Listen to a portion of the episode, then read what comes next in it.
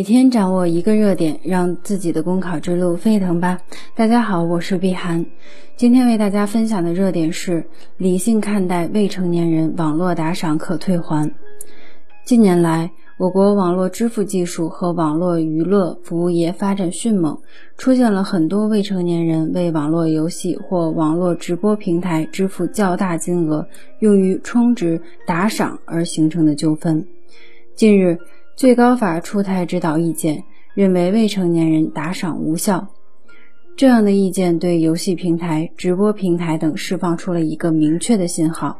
如果充值或打赏者是未成年人，事后家长要求退款时，还是尽快退款的好。因为一旦双方闹上法庭打官司，平台方胜诉的可能性很小，所以还不如尽早退款为上策。这样也避免了未成年人家长为了讨回款项付出更多的现实成本。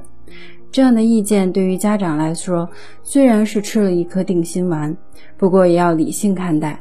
不能觉得有了护身符就放松了对家里未成年人的监护和管教，任由他们使用手机、电脑等电子设备。毕竟要得到法院的支持，首先要能够证明进行网络充值或打赏的确实是家里的未成年人。所以，作为家长，平时都要加强对家里未成年人的约束和管教，注意设置手机支付密码，避免泄露。不要等到真的发生孩子大额充值或打赏了，才去想着维权，那时候成本和代价就大了。